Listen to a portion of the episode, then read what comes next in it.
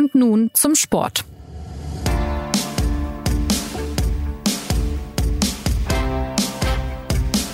Es war ein vielbeachteter Auftritt, den Josua Kimmich an diesem Wochenende im ZDF hingelegt hat. Der Profi des FC Bayern gab ein paar Antworten in jener Debatte, die sich in den vergangenen Wochen um seine Person entsponnen hatte. Sein Zögern bei der Corona-Impfung hatte sich ja zu einer kleinen Staatsaffäre entwickelt und dann fiel er selbst auch noch wegen einer Infektion aus. Kimmichs Fußballjahr ist nun vorzeitig beendet. Er muss nach seiner Erkrankung erstmal seine Lunge wieder fit kriegen und es zeigt sich, dass auch Leistungssportler durchaus Probleme mit dem Virus haben können.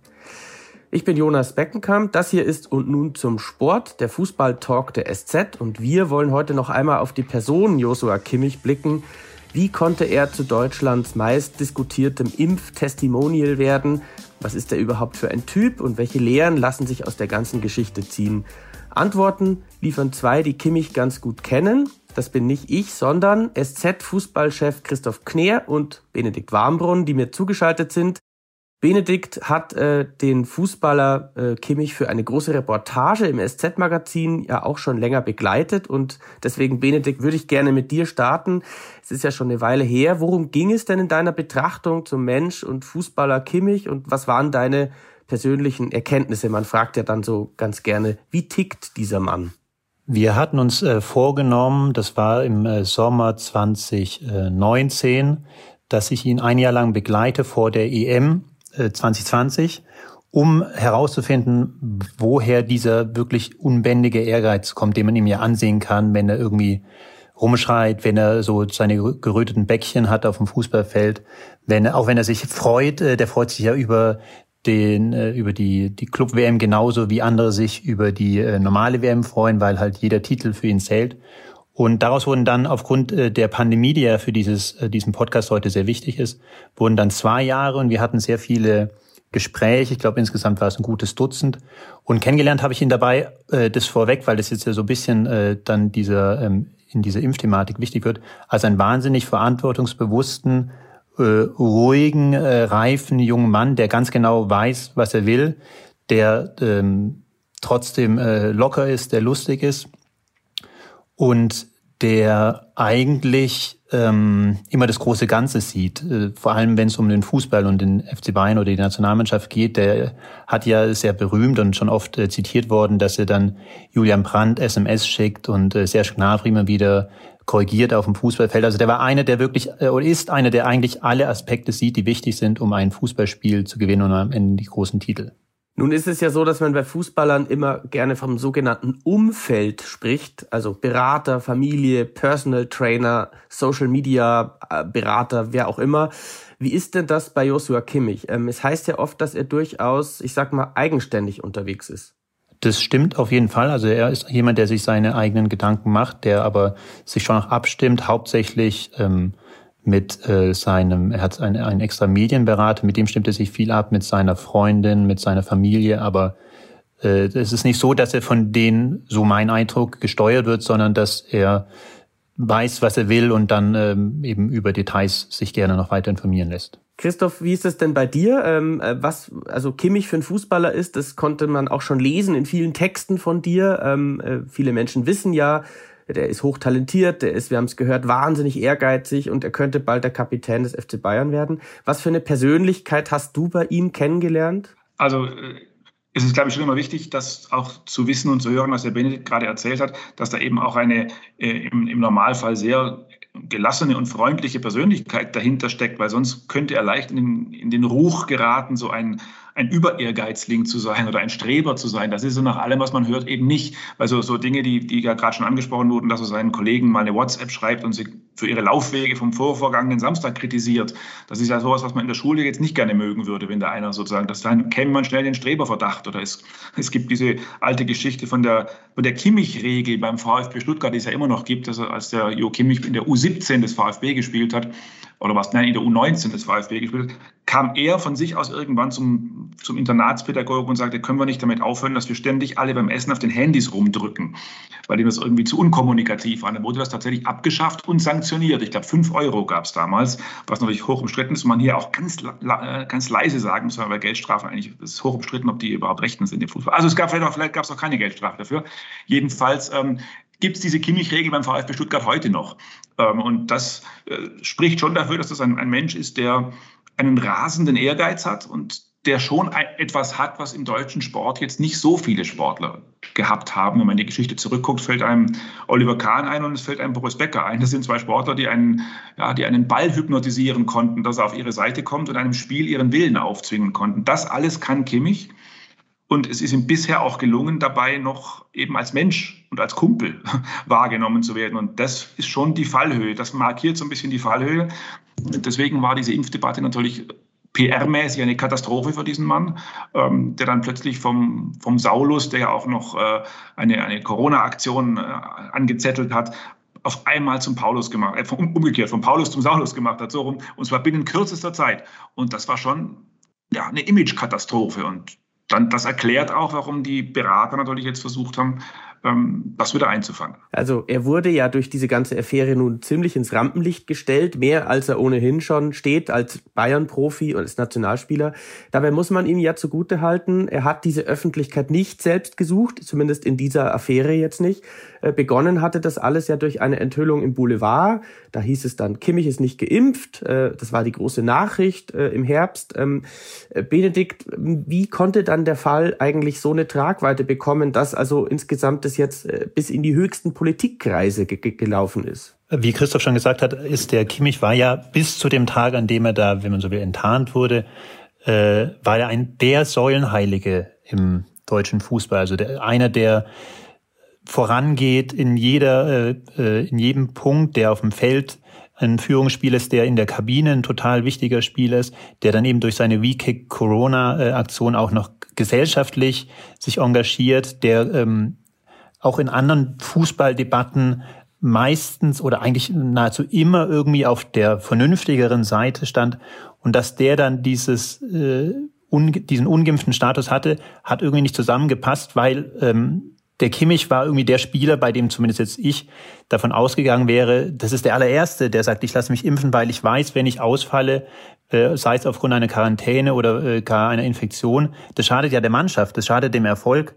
Und dann kommt eben auch noch dieses, ähm, also die Pandemie funktioniert ja nur dann oder funktioniert so, dass irgendwie alles mit allem zusammenhängt. Und ich hätte jetzt gedacht, dass der Kimmich einer derjenigen ist, der diese Zusammenhänge sieht, der weiß, dass die Impfung, äh, wie er ja selbst auch sagt, ähm, zunächst mal einen selbst schützt, aber auch andere schützt. Er sagt ja, dass er sich dann hat immer testen lassen, geglaubt, gesagt hat, er hätte das unter Kontrolle. Er hat ja auch zugegeben, dass es eine falsche Annahme war.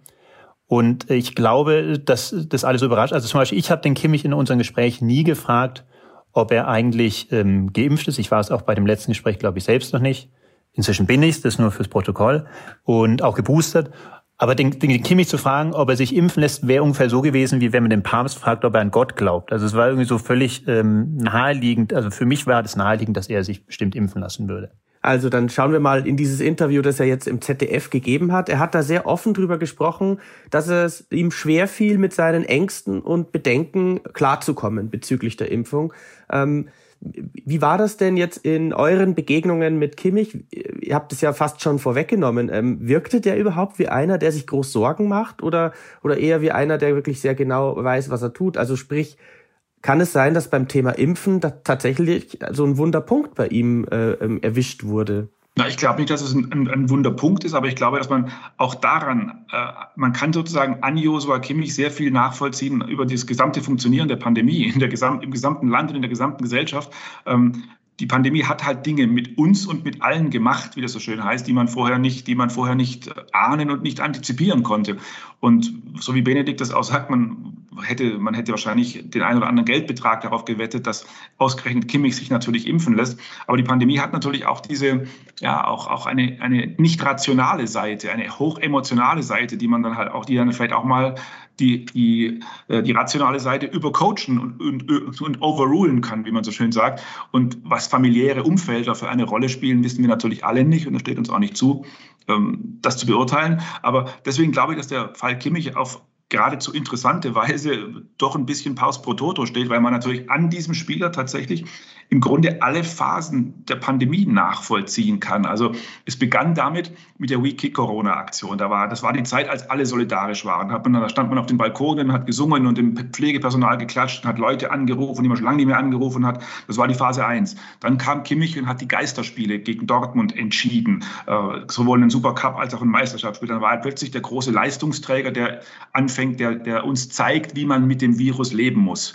Das war die Phase 2. Und dann kamen die ganzen Phasen, wo er plötzlich zum Impfskeptiker äh, hochgeschossen wurde. Dann ging es um die Impfung, dann, wurde, dann ist er auch noch krank geworden, dann ist er vom, äh, tatsächlich vom, von der Vorzeigefigur zum Sündenbock geworden. All das, all diese Winkelzüge, die man gesehen hat. Und eine, hat eine Mannschaftskabine, wo man nicht so richtig sicher war, was denken denn die Müllers und die Neuers, unser, unser, unser Vorzeigeprofi fällt jetzt immer aus. Auch das war ja stellvertretend für die Gesellschaft, wo die Geimpften mit den Fingern auf die Ungeimpften zeigen und umgekehrt. Äh, all das konnte man an dieser Figur Kimmich nachvollziehen. Und das macht es mal sozusagen, abgesehen von seiner Persönlichkeit und seiner eigenen Geschichte, macht es natürlich so, sagen wir mal, soziologisch hochinteressant. Und es ist ja auch so, finde ich, in der Pandemie darf er nicht vergessen, dass er spricht von Ängsten und Bedenken. Das ist jetzt ja nicht so, also der Kimmich, das betont er und das nehme ich mir auch absolut ab, da bin ich mir 100% sicher, der ist kein Querdenker, der glaubt nicht an Verschwörungstheorien oder sowas.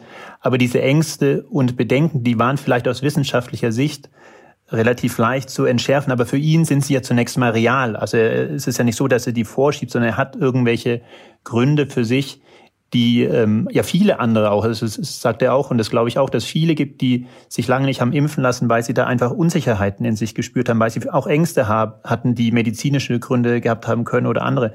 Und ähm, die große Frage ist ja, wie konnte es kommen, dass ausgerechnet ein so aufgeklärter Spieler wie Josua Kimmich da nicht äh, irgendwie an die Hand genommen wurde mit diesen Bedenken, die er hatte. Warum, warum hat ihm da niemand rausgeholfen? Äh, also am Ende hat es ja geklappt. Er wollte sich ja dann ähm, impfen lassen, bevor er sich infiziert hat. Aus welchen Gründen auch immer, aber das ist irgendwie das, was ähm, auch noch mitläuft, finde ich, und was ja dann die große gesellschaftliche Frage ist, warum haben wir es nicht früher geschafft, mehr Menschen, die eigentlich jetzt zunächst mal bereit wären oder empfänglich für die Argumente, die dann am Ende zu einer Impfung führen, da früher schon abzuholen?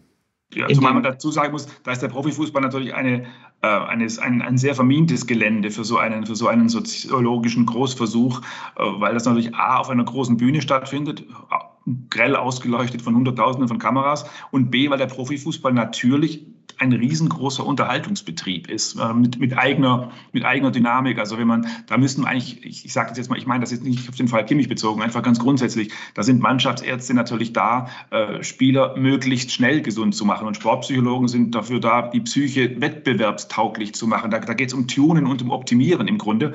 Ähm, deswegen weiß ich nicht, ob sozusagen diese Branche ausgerechnet die richtige wäre, um, um Kimmich zu beraten. Das hätte natürlich dann im privaten Umfeld stattfinden müssen. Und da hat es ja möglicherweise jetzt auch stattgefunden. Übrigens ist es ja, glaube ich, auch ein Punkt, warum dieser, dieses Thema so groß wurde, dass der Kimmich ja fast schon wie eine Maschine äh, immer gewirkt hat, der einfach funktioniert. Und er ist, äh, darauf äh, besteht er ja irgendwie. Er ist auch nur ein Mensch, hat er gesagt.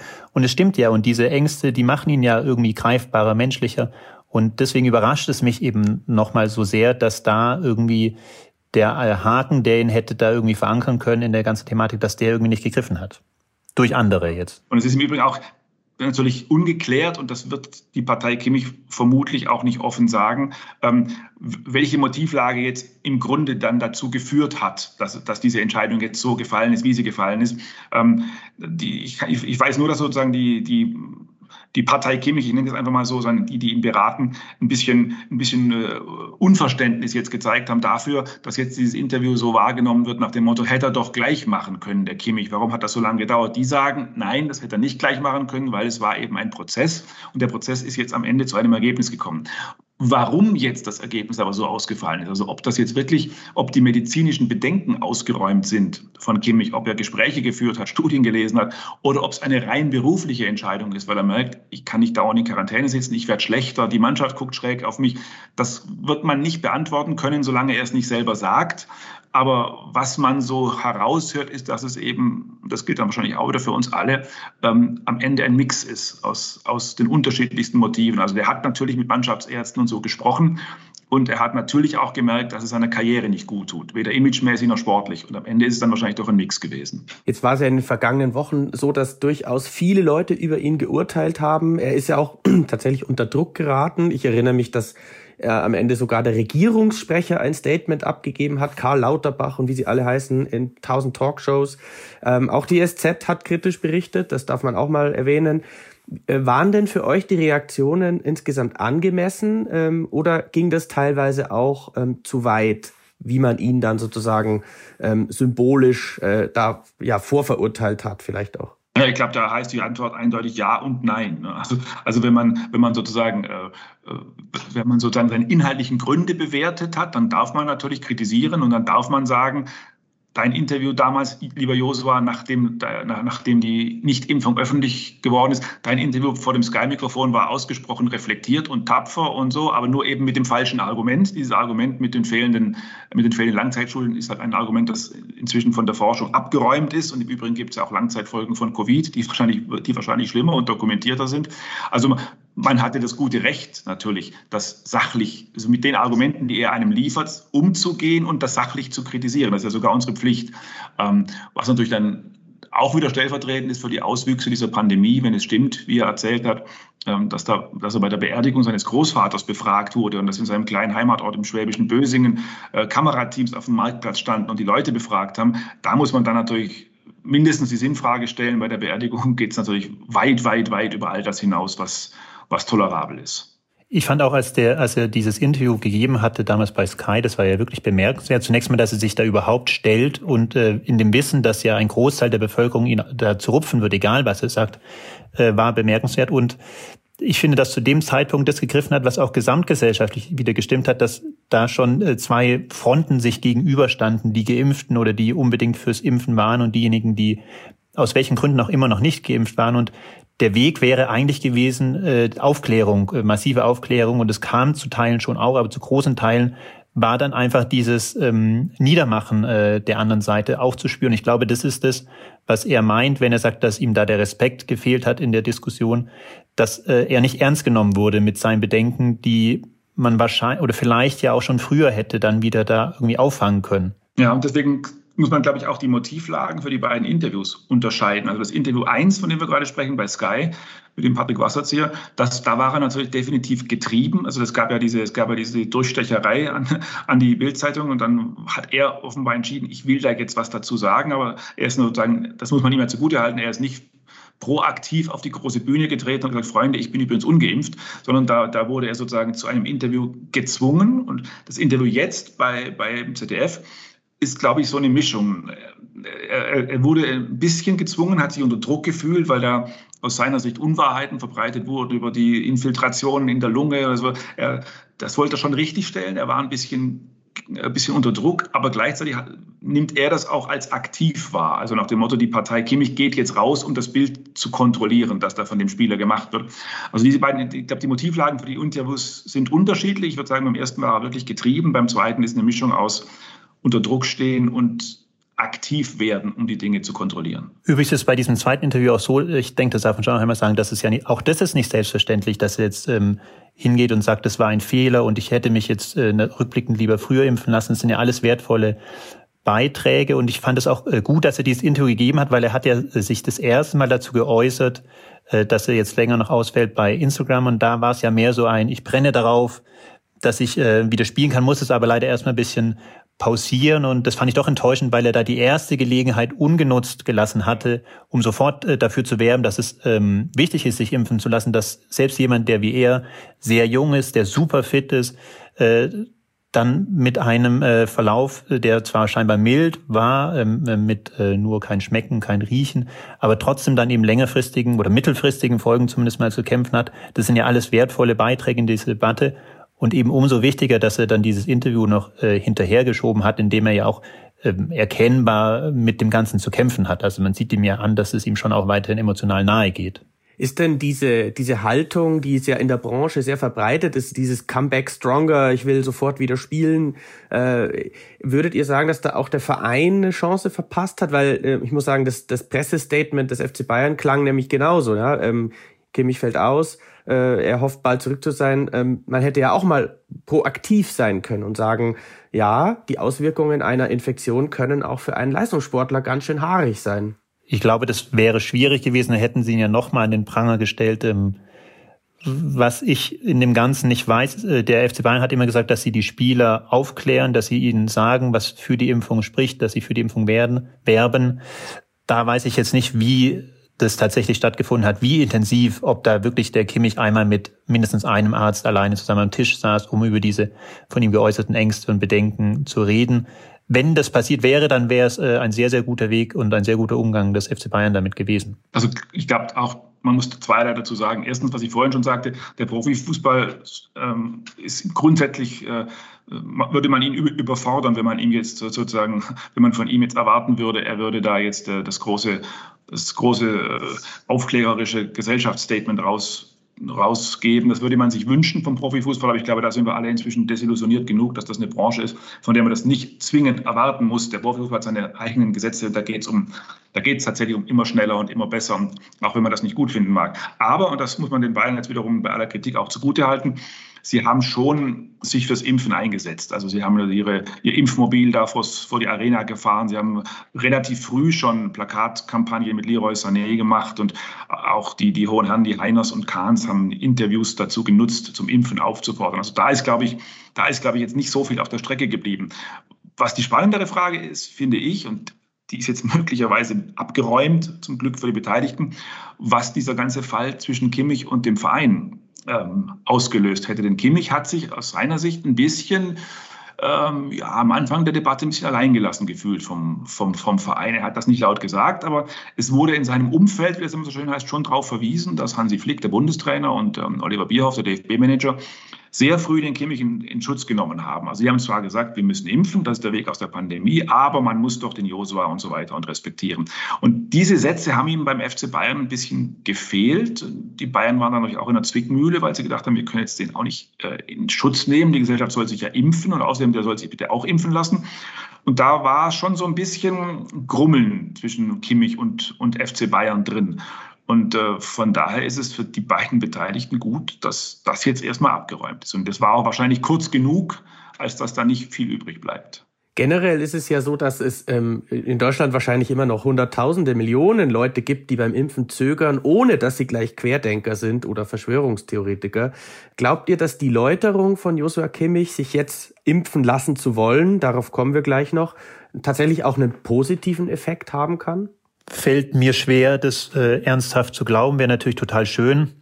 Aber ich glaube, wer sich bis jetzt noch nicht hat impfen lassen, der ist in gewisser Weise verhärtet in seiner Position. Glaube ich. Ich glaube nicht, dass dann ähm, ein Josua Kimmich, auch wenn es irgendwie natürlich traurig ist, aber ich glaube nicht, dass der da noch groß was bewegen kann. Also dafür sind wir zu weit fortgeschritten in der ganzen Impfgeschichte schon. Trösten kann man sich höchstens mit dem Umkehrschluss. Man kann sagen, wenn er dann geimpft sein sollte, kann er zumindest nicht mehr von den falschen Seiten vereinnahmt werden. Sagen wir es mal so. Das ist vielleicht, das ist vielleicht die Erkenntnis. Und äh, wie seht ihr da diese öffentliche Figur? Also er als Vorbild, wenn man jetzt in den Kindergärten schaut, dann ist er neben Manuel Neuer wahrscheinlich der, der populärste deutsche Fußballer und Thomas Müller. Ähm, wie seht ihr denn seine Verantwortung so gesamtgesellschaftlich, äh, ähm, in Anführungszeichen? Muss äh, so einer immer das Richtige tun und sich richtig verhalten oder, oder äh, muss man nicht auch so jemanden äh, Zweifel zugestehen jetzt auch? Das muss jetzt gar nicht mal nur auf, auf Kimmich zutreffen. Das kann man ja auch noch viel weiter fassen. Naja, es ist halt äh, wie dann irgendwie am Ende doch bei fast allem, es gibt kein Schwarz-Weiß, sondern es gibt auch viele Graubereiche und da zählt bei dem Kimmich ab sofort, der ja bisher von uns eigentlich nur weiß äh, gezeichnet wurde, zählt jetzt diese Impfepisode dazu, dass da, dass er da nicht das, was äh, vom Großteil der Gesellschaft, als es richtig äh, gesehen wurde, sofort gemacht hat. Aber er sagt selbst, dass er findet, dass ähm, Fußballer oder dass man nicht Vorbild, also er findet es toll, dass Vorbilder gibt, die sich dann impfen lassen. Er selbst hat es, glaube ich, für sich nie so gesehen. Und klar könnte man jetzt darüber diskutieren, was ein Vorbild alles machen muss. Ich glaube aber, das auf einen Einzelnen herunterzubrechen, ist schwierig, sondern äh, das muss ja aus ihm selbst kommen und in dem Fall kam es einfach nicht aus ihm. Ja, man müsste das, den Begriff Vorbild dann auch mal definieren. Also was darf ein Vorbild, was darf ein Vorbild nicht und so. Das ist, das ist, das ist, schon, eine, das ist schon eine sehr schwierige Debatte. Also klar ist, dass Fußballer sich natürlich exponieren automatisch und damit natürlich auch gut leben und dass daraus eine gewisse Verantwortung resultiert. Aber wie weit die jetzt geht und in welche Themenbereiche die sich erstreckt, das, das boah, die, die, die, Diskussion, die würde ich, die würde ich für sehr, sehr schwierig halten. Die, die sicher auch individuell verschieden. Zumal man ja sagen muss, grundsätzlich, das habe ich jetzt auch nochmal recherchiert, der Spitzensport hat insgesamt wohl eine recht hohe Impfquote. Also es ist keinesfalls so, dass äh, ähm, gerade auch Bundesliga-Fußballer sich äh, nicht vermehrt impfen lassen.